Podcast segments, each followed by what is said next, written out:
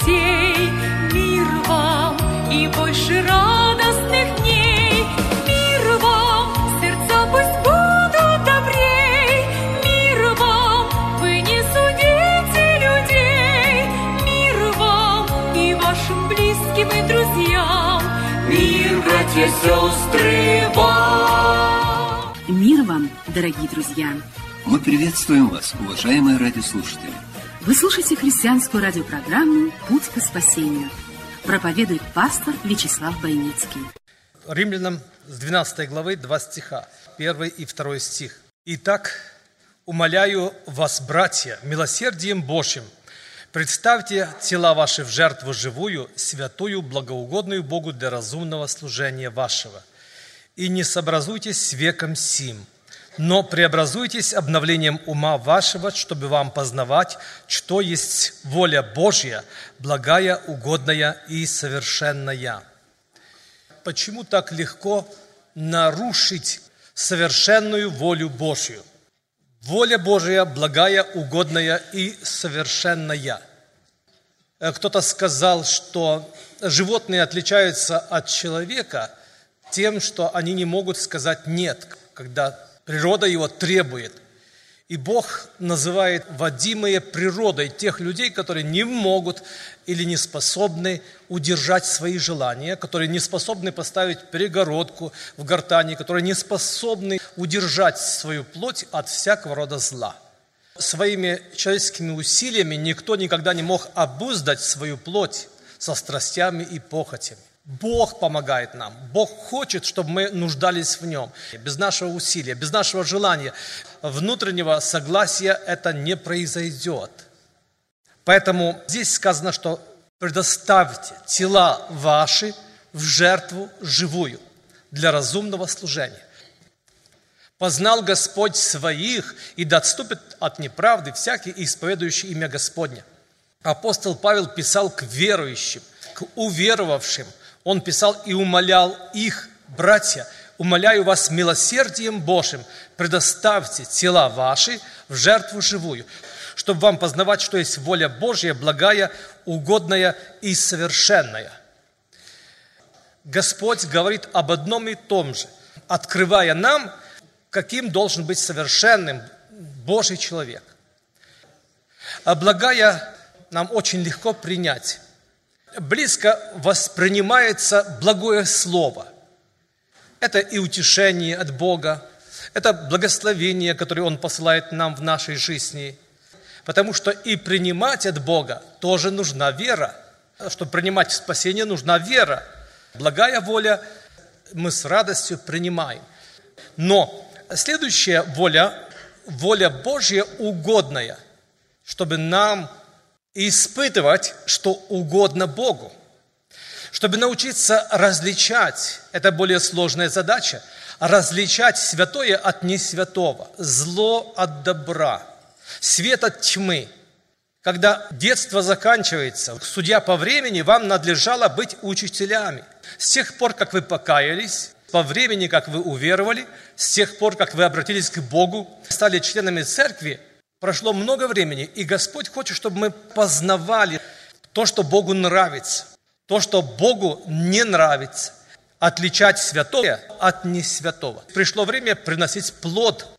В Старом Завете написано, что дерево, которое было посажено на протяжении трех-четырех лет, никто не мог пользоваться от этого дерева и только после этого оно должно было быть посвящено Богу. Образно говоря, сегодня человек, когда приходит к Богу, он не может что-то делать так, чтобы можно сказать, что это ценно, важно. Но это важно для него, для самого человека, для самоутверждения. Проповедует то, что он ездит в Мексику, ездит в другие страны, и мы благословляем коэффициент полезного действия. Так мало. А Бог в это время нас испытывает, Бог нас благословляет, и формирует внутри нас, в сердце нашем. Поэтому угодная воля, когда мы отличаем добро от зла, когда мы понимаем, что это Богу не нравится. Изучая Слово Божие, мы понимаем, что Бог это запрещает. К этому говорит, не прикасайся, так не разговаривай с ближними.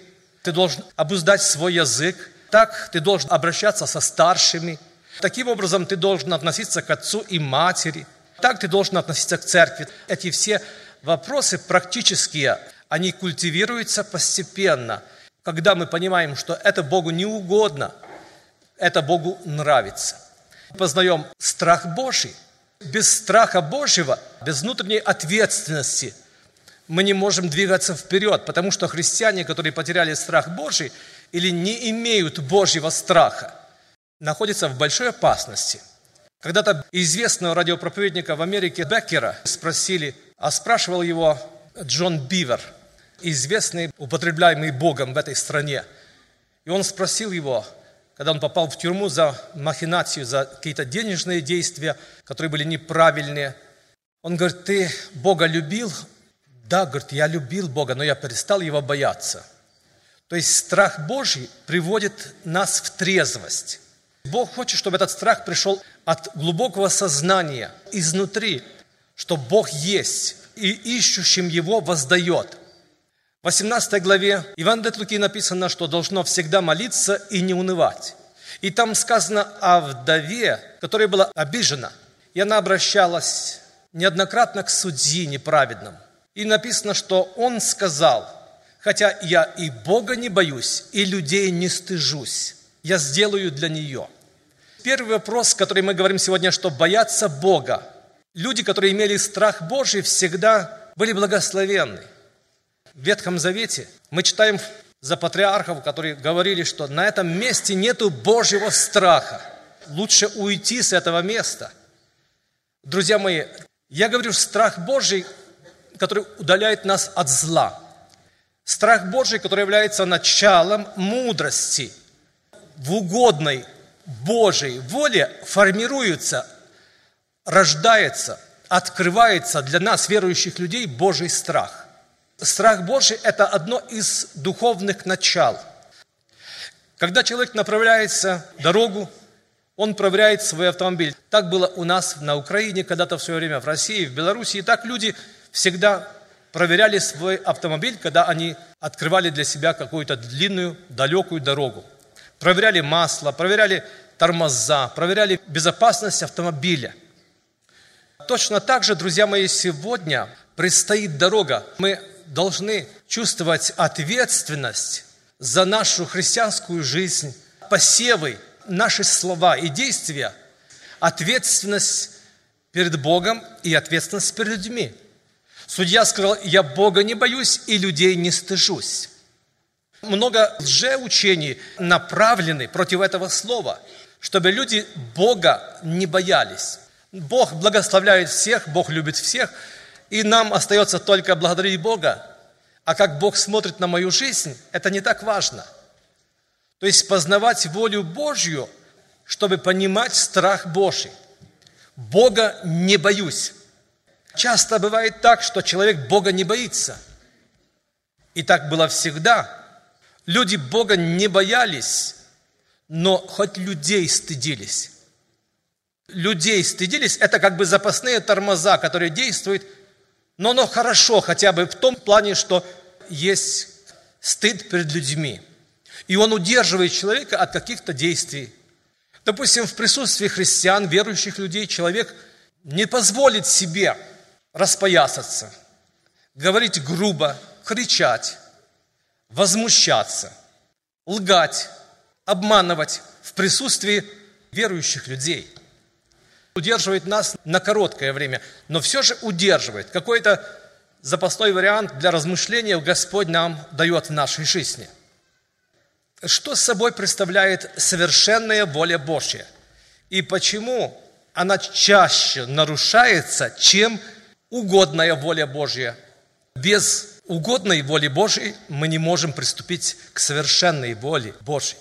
Многие не находятся в этой стадии но многие находятся. Я обращаюсь к христианам серьезным, друзья мои, к тем, которые любят Бога, которые понимают, что игра в Бога, игра в церковь, она обречена. Совершенная – это закончено, это идеальное, зрелое. Это когда у христианина чувства навыком приучены к развлечению добра и зла.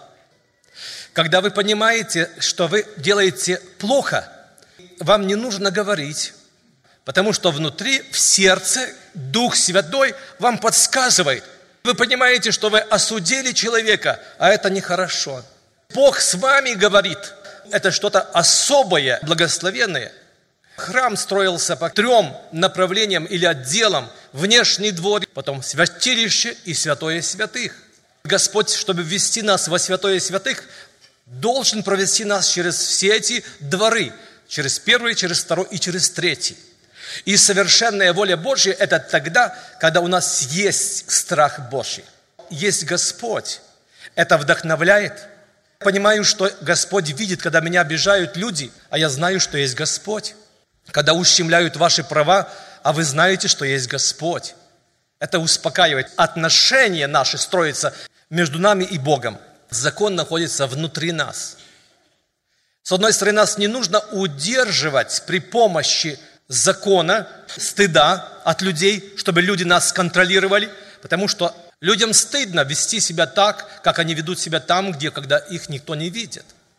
Это идет борьба. Но приходит время зрелости, когда мы ходим уже перед Богом, но не перед людьми. Почему же все же воля Божья совершенная больше нарушается, чем воля угодная? Я говорю, потому что там есть тормоза, а здесь тормозов нет – и она чаще всего нарушается, потому что она не касается моей моральной стороны жизни. Это касается того, что Дух Святой сегодня говорит в твоем сердце. И никто не знает, и никто не видит, что ты нарушаешь волю Божью. Тебя никто не осуждает, не осуждают люди. Наоборот, касательно наших покупок и продажи, наших переездов, замужества, женитьбы нашей – это касательно внутреннего решения, которое никто не скажет тебе, что это плохо. Если ты находишься в этой стадии совершенной воли Божьей, ты понимаешь, что слышишь Господа, и Он говорит тебе, не делай этого, а тебе хочется, потому что тебя никто не осуждает, даже к любому служителю ты можешь обратиться, и он скажет, здесь нету нарушения воли Божьей. Верующие люди, христиане в прошлом – говорили, свидетельствовали, как они попадали в сеть.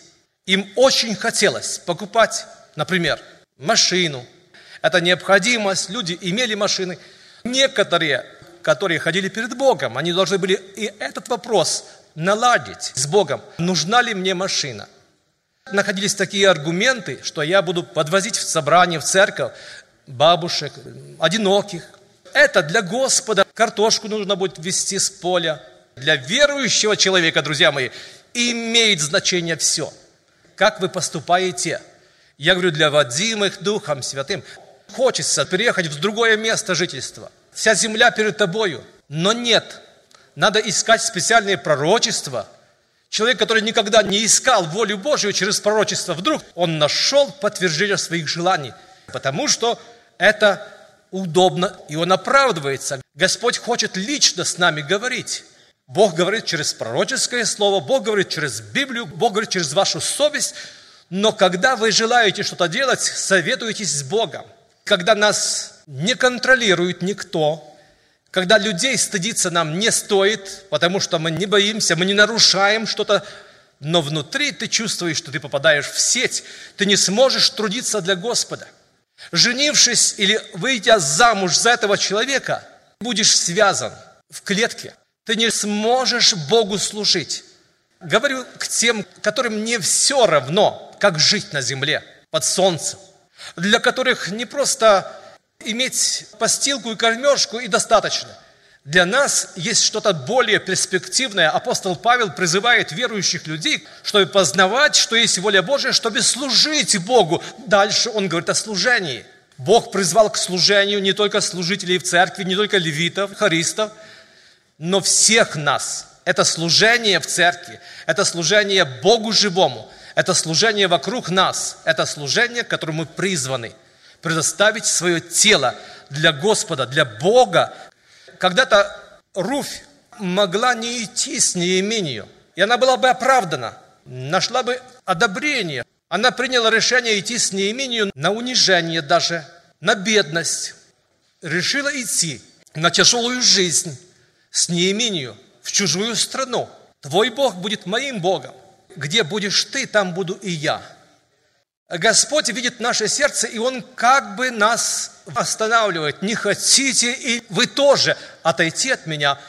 И тот человек, как Руфь, через которого Господь совершил большие дела в родословной Иисуса Христа, которая была предназначена для исполнения воли Божьей, говорит то, что она в сердце чувствует и понимает. Друзья мои, прислушайтесь, что Дух Святой говорит вам в вашем сердце. Говорит ли Господь что-то сегодня в вашем сердце, что вы должны сделать, что вы от чего-то должны отказаться? Кто-то даже вас оправдывает, что вы правильно делаете, правильно покупаете, но через эту покупку ты можешь связать себя на долгое время, и ты не сможешь Богу служить. Мы говорим о служении Богу. Написано, никакой воин не связывает себя житейскими делами, чтобы угодить военачальнику. Если мы хотим служить Богу, и мы воины армии Иисуса Христа, то не связывайте себя житейскими делами, а их так много. Времени нет. Бог с нами говорит, когда мы честно поступаем по отношению к Богу. Господа Бога светите в сердцах ваших. Не просто внешне приближаться к Богу, чтобы люди одобряли только нас, но чтобы в сердце наше было по правую сторону. Дух Святой сказал, отделите мне Варнаву и Павла на служение – Апостол Павел тоже был освобожден с тюрьмы, но он не стал уходить. Раз его освободили, он стал добиваться прав, стал искать, что Дух Божий ему говорил, как ему нужно поступить было дальше. Говорит, а ты же ничего не должен, а я должен. Апостол Павел говорит, и еленам, и варварам, поступай как хочешь. Но если ты Божий человек, если ты воин армии Иисуса Христа, ни один воин не может быть дезертиром. Какие отмашки? Мы иногда употребляем тоже – в нашей жизни, говоря, почему ты не был в собрании? Я занят, да я плохо себя чувствовал, а я болел. Вы понимаете? А кто может контролировать? Ну, попробуйте, объясните или докопайтесь, или ищите причину, почему человек отказался от труда, от служения, потому что он занят, потому что он больной, потому что он плохо себя чувствует. Все относительно. Одни с температурой идут в собрание в церковь, больными, служат Богу, и Бог это видит. Одних чуть-чуть небольшая температура, или «О, у меня болит голова, я не могу уже идти в собрание в церковь». То есть это то, что касается воли Божьей совершенной. Когда мы внутри торгуемся с Богом, ты не пойдешь в собрание в церковь сегодня. Ты не сделаешь то, что Господь сегодня от тебя требует или просит через служителя. Ты сделаешь как угодно плоти твоей. Тебя никто не контролирует. И ты сделаешь по-своему. Но как результат ты потеряешь радость, потеряешь отношения с Богом. Давид боялся этого. Вот это и страх Божий. Он боялся, Господь не одобрит мои действия. Что Он скажет? Люди могут одобрить, а Господь, что Он скажет? А у меня настроения нету. Когда найду время, пойду. Отдайте тела ваши – жертву живую для разумного служения вашего. В этом есть большое благословение, вознаграждение и радость. Хождение перед Богом именно в этой стадии заключается. Не в том, чтобы быть на внешнем дворе вместе со всеми, не просто участвовать в служении, находясь во святилище, но быть во святое святых, ближе к Богу, слышать Его голос, понимать Его волю, жить в Его присутствии – Любить, потому что я не могу иначе. Дух Божий в тебе, Господь во мне. Господь употребляет по своей воле и по своему желанию людей, которые хотят Ему служить. Как написано в Откровении в 14 главе, там сказано за девственников, условно, образно, которые честны, в духе нет лукавства, кого Бог употребляет, и направляет их, куда Он хочет – в духе, чтобы у нас не было лукавства. Чтобы мы делали это не как человекоугодники, чтобы мы не людей боялись и не на людей смотрели. Блажен человек, которого разумляет Господь.